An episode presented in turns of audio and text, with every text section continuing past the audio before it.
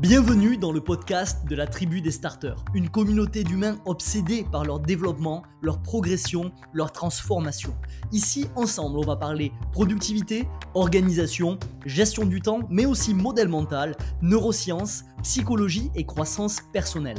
Je vais te partager tous les concepts, les astuces, les armes et les exercices des plus grands.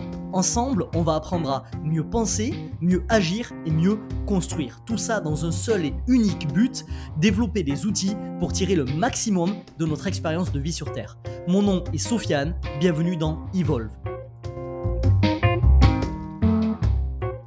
Bien le bonjour mon starter, j'espère que t'as la patate et bienvenue dans ce café épisode où ce matin on va parler d'environnement social. Alors ça fait un, moment, euh, j'espère que tu vas te régaler, mais au-delà du côté intéressant qu'occupe le sujet, euh, c'est surtout indispensable de l'aborder je pense quand on s'inscrit dans une quête de libération de potentiel. Parce que cette quête de libération de potentiel, à l'intérieur de cette quête-là, notre entourage va jouer un rôle qui est crucial. On va pas revenir sur cette phrase qu'on t'a servi à toutes les sauces, nous sommes la moyenne des 5 personnes euh, que nous côtoyons le plus. Je pense qu'elle est comprise et admise par quasiment tout le monde au sein de la TDS. Mais au-delà des personnes que on côtoie quotidiennement, notre entourage également, de façon générale, a une sévère influence sur notre développement et sur notre niveau de bonheur. Sauf qu'on a un problème. Et ce problème, il est de taille. C'est que, en tant qu'être humain, on galère pas mal à évaluer d'autres êtres humains.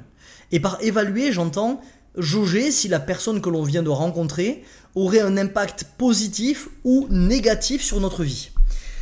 Comment faire finalement pour ne pas tomber dans le piège de la première impression, qu'on appelle souvent le biais d'ancrage Comment faire euh, pour, ne, pour, faire entrer, euh, pour, ne pas laisser la porte ouverte à des personnes qui sont toxiques dans notre vie et à, l'inverse pour ne pas passer à côté de celles qui pourraient transformer nos prochaines années Donc en clair, comment développer notre capacité à percer les gens à jour?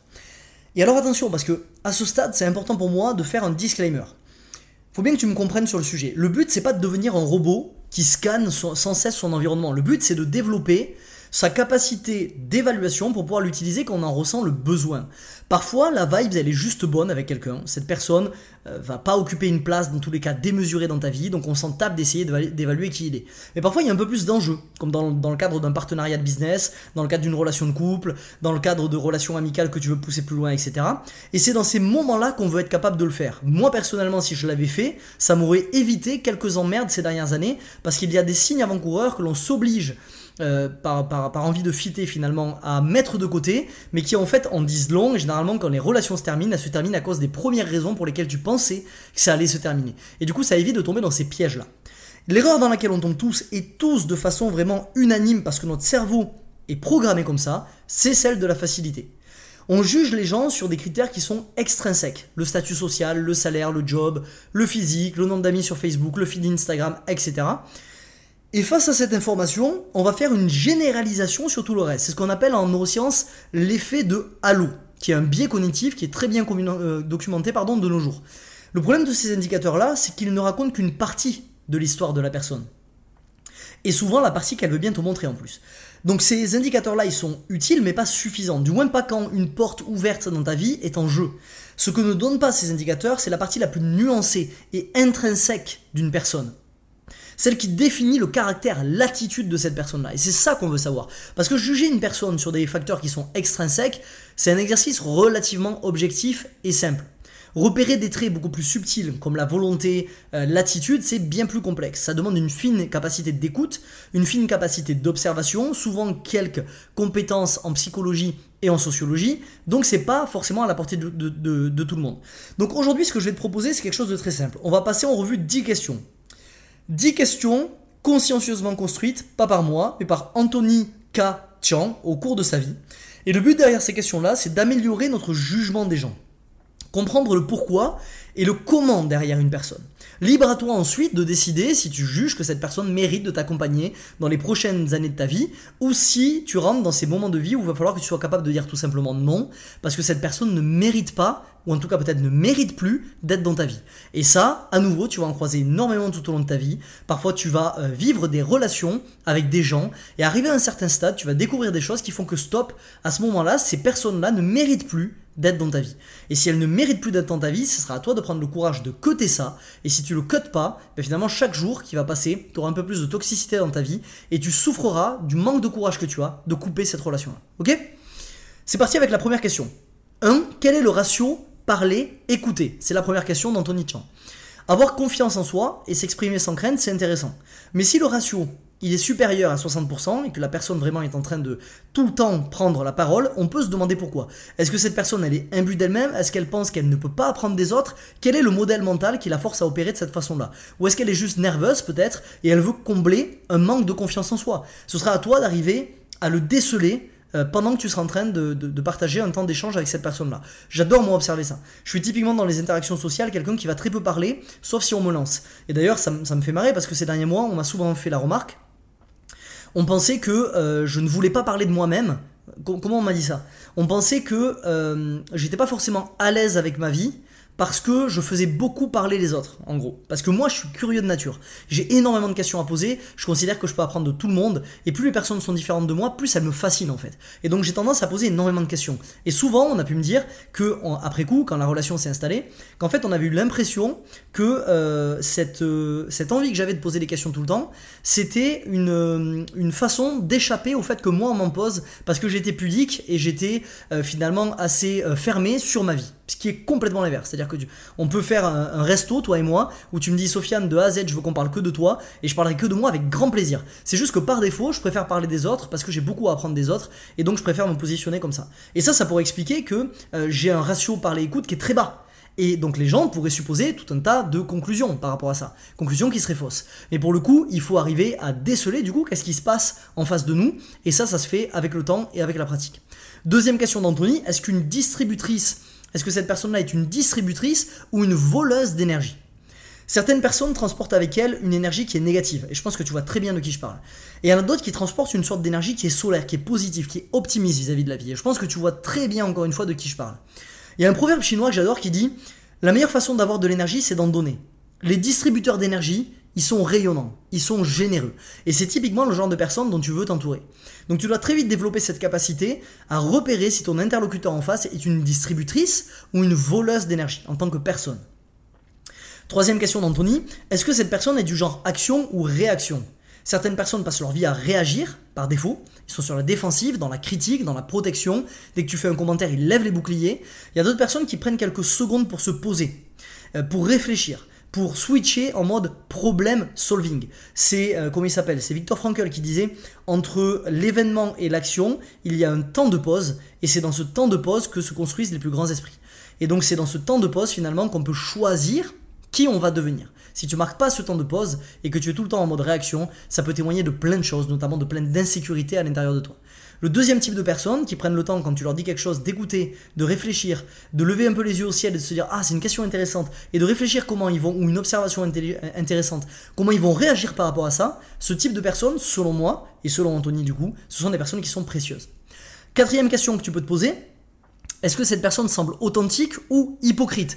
Et ça, c'est des choses qu'on peut très vite repérer si on a un temps soit peu euh, d'intelligence émotionnelle. Certaines personnes en font des caisses pour impressionner, il y en a d'autres qui ressentent pas le besoin d'impressionner, ils sont en accord avec eux-mêmes, ils savent ce qu'ils valent, ils sont authentiques, et côtoyer ce genre de personnes, c'est un régal. Donc, vraiment, très vite, développant cette capacité à regarder est-ce que les personnes en face sont des hypocrites ou ils sont authentiques. Souvent, l'authenticité peut se jauger par la capacité de l'autre personne à être vulnérable. Si la personne dépeint très vite une vision euh, d'elle qui est quelqu'un qui n'a pas de défi dans sa vie, qui a à peu près tout compris et euh, finalement qui sait tout et qui euh, n'a pas de faiblesse, qui n'a pas de questionnement, qui n'a pas d'insécurité, tu fais très probablement face à une personne qui est hypocrite, ou alors tu fais face à un moine bouddhiste ou quelqu'un qui a travaillé pendant des années sur soi. À nouveau, il faudra savoir faire la différence. Cinquième question que j'adore me poser et observer, qui est son ou sa conjoint ou conjointe? Et j'adore celle-là. Parce qu'on apprend souvent beaucoup plus sur quelqu'un en observant qui est son conjoint, sa conjointe. Les personnes que tu laisses entrer dans ta vie, elles en disent beaucoup sur qui tu es. Et quand tu analyses la personne avec qui ces personnes se retrouvent, tu peux très vite comprendre quel besoin va venir combler le conjoint au sein du cœur de l'âme de la personne avec qui tu discutes. Et souvent, c'est un gros révélateur d'insécurité. Et c'est un gros révélateur de euh, ce, que, Sachant que toute relation sur le long terme dure par complémentarité. Encore une fois, je pourrais faire un grand café épisode là-dessus. J'ai envoyé une vague en début d'année euh, qui a cartonné, qui a été partagée, mais jamais autant une vague a été partagée sur les 5 phases de toute relation amoureuse. Et euh, ce qu'on sait aujourd'hui, euh, en termes de, de théorie relationnelle, c'est que toute personne est attirée par la complémentarité. Les gens passent un temps fou à essayer de trouver leur propre miroir. Ils pensent que quand ils trouvent quelqu'un qui les ressemble, c'est la personne qui est faite pour eux. C'est une illusion. Ils passeront quelques mois avec. La relation finira inévitablement par se péter la gueule parce que l'être humain ne fonctionne pas comme ça et on fonctionne par complémentarité. Donc il y a de grandes chances qu'il faille que tu ailles trouver des personnes qui soient l'opposé de toi, avec un cercle, de valeurs communs bien évidemment, mais l'opposé de toi sur tout un tas de caractéristiques, euh, des questions énergétiques, des questions d'introverti extraverti, des questions de, euh, de complémentarité en termes de masculinité de féminité, des questions de complémentarité dans tous les sens, en termes de passion, en termes de, de, euh, comment dire, de, positionnement dans un cercle social, dans les dynamiques de, des dynamiques de conversation, des dynamiques de communication, c'est le mot que j'ai cherché. Donc bref. Et donc, quand tu trouves là, quand tu analyses le conjoint, si c'est une relation qui marche et qui dure depuis longtemps, par effet d'inversion, tu peux en savoir énormément sur la personne qui est en face de toi. C'était la cinquième question d'Anthony. Sixième question d'Anthony, mais avant je te rappelle que je t'ai préparé un kit de performance 100% offert. Comme d'habitude, tu te retrouveras le lien dans la description du podcast. À l'intérieur, tu as quatre ressources gratuites qui sont de véritables rampes de lancement euh, vers la libération de ton potentiel. Le but c'est toujours le même, décoder les secrets de l'excellence personnelle pour libérer ton plein potentiel et apprendre à accomplir en 4 heures ce que tu fais en 8. Tu vas avoir 21 plus 1 arme anti-procrastination, 2 heures de formation vidéo offerte pour atomiser ta procrastination, mais aussi des templates Notion comme le bilan annuel, Solarian, un test de productivité comme le test de euh, le révélateur euh, de performance avec 20 questions. Bref, tu as tout un tas de ressources. Je t'invite à aller regarder dans la description et on passe à la sixième question qui est Comment cette personne traite les gens qu'elle ne connaît pas? Les serveurs, les chauffeurs de taxi, les vigiles, etc. Écoute-moi bien. Ça m'est déjà arrivé de couper une relation sur le champ quand j'ai vu comment quelqu'un s'est comporté avec le serveur qui arrivait. C'est-à-dire que je me suis barré. C'est-à-dire que j'ai dit ok, c'est quoi, la relation elle va pas aller plus loin parce que la façon dont tu viens de te comporter là, c'est profondément en désaccord avec mes valeurs.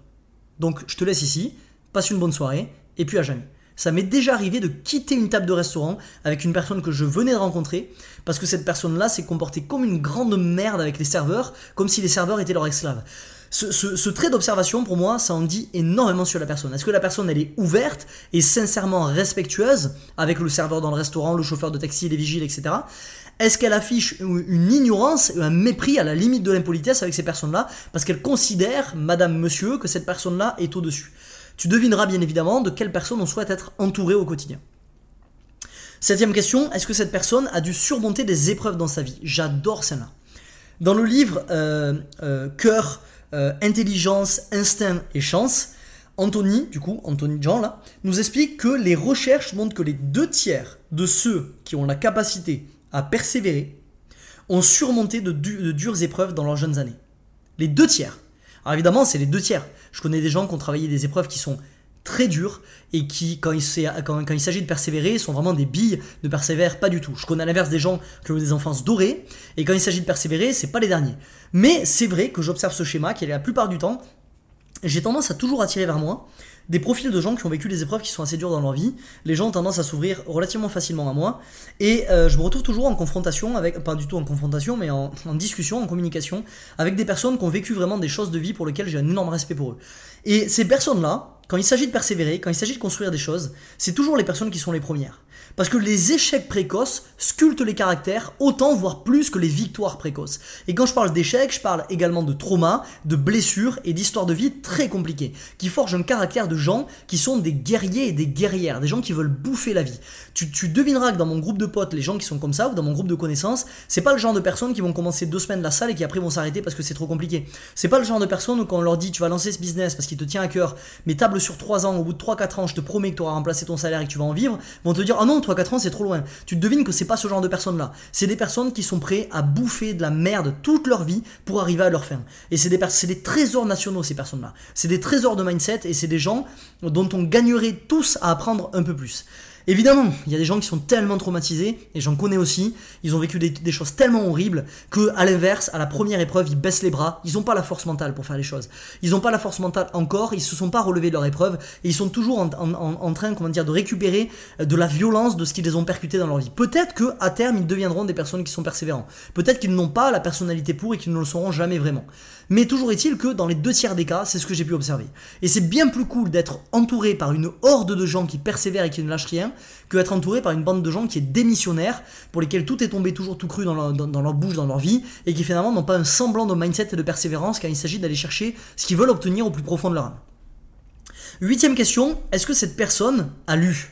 Parce que la lecture, ça donne de la profondeur, ça aide à comprendre le monde, ça génère de nouvelles idées, ça nuance les perspectives existantes, ça construit un cognitif qui est puissant. Et je vais faire une généralisation, mais les personnes les plus intéressantes que j'ai rencontrées, ça a toujours été des personnes qui lisent énormément. En tout cas, ceux que j'ai en tête à l'instant T quand je suis en train de te parler. C'est un marqueur de curiosité intellectuelle et c'est souvent des gens qui ont cette capacité à se remettre en question et cette curiosité à essayer de comprendre le monde, comprendre leur insécurité, comprendre leurs limitations, essayer de les contourner, etc. etc. Neuvième question, est-ce que tu aimerais faire un long trajet en voiture avec ces personnes? Simple, efficace. Cette question elle est magique parce qu'elle déclenche vraiment une réponse qui est instinctive. Instinctivement, tu vas dire oh non, jamais. Ou alors, ah ben ouais, grave. Fais confiance à ton instinct sur ce sujet-là. Et enfin, dixième question, est-ce que cette personne est consciente de qui elle est?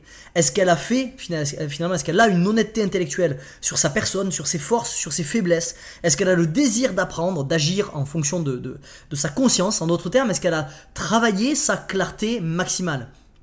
Généralement, c'est la réponse la plus compliquée à avoir. Euh, mais cherche du côté de l'humilité et de l'alignement entre ce que la personne pense, dit et ce qu'elle fait. Souvent, c'est aussi des gens, si tu es quelqu'un comme moi qui adore déclencher des, des discussions qui sont profondes, c'est des gens où tu vas pouvoir le repérer sur est-ce que ces gens te disent clairement sur ça, moi je suis nul? En ce moment, je galère sur ça. Ça, je sais très bien que quand je réagis comme ça, j'ai pas raison. C'est une blessure qui parle, c'est pas moi. Il faut que j'arrête de faire ça. Ça, cette blessure-là, c'est dû à telle relation, tel événement dans ma vie, qui fait que maintenant je me comporte comme ça, mais c'est pas quelque chose d'acceptable. C'est pas la faute des autres. Cette faute, elle est à moi. C'est moi qui vais la régler. Quand t'entends quelqu'un parler comme ça, garde-le le plus longtemps possible dans ta vie. Parce que ces personnes-là, à nouveau, c'est des personnes qui sont tellement haut en termes de niveau de conscience, dans une société où tout le monde veut se peindre une image parfaite et n'a jamais ouvert un putain de bouquin d'introspection ou écrit quelques lignes sur ce qui se passait dans leur tête, que ces gens-là à nouveau, ça devient de véritables trésors nationaux.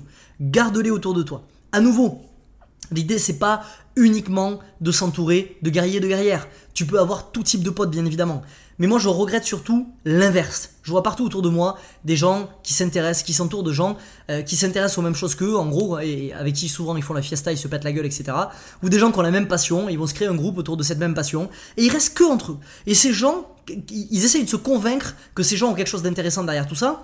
Moi, quand je m'immerge dans ces groupes, c'est des copies conformes, c'est des gens qui n'ont jamais de discussion sérieuse, c'est des gens qui n'ont pas spécialement d'aspiration par rapport, à leur vie, qui sont partagés, c'est des gens finalement qui se contentent de répéter les mêmes choses jour après jour, jour après jour, et comme ces gens-là sont plus ou moins pareils, ben en fait ils restent entre eux. L'idée c'est pas d'avoir que des gens comme toi, l'idée c'est pas avoir que des gens différents de toi, l'idée c'est de ne pas avoir que des guerriers et des guerrières, l'idée c'est pas avoir que des branleurs et des branleuses, l'idée c'est d'avoir des potes qui sont à la confluence de tout ça, ok? Que ce soit un mélange, que ton cercle social mélange toutes ces façons de penser, mélange toutes ces, euh, comment dire, ces structures cognitives. Il faut que ton groupe de, proches reflète la diversité de ce monde, pour que toi aussi tu évites d'être dans des biais de confirmation et que tu puisses t'enrichir de la richesse de pensée des gens qui ne sont pas forcément comme toi.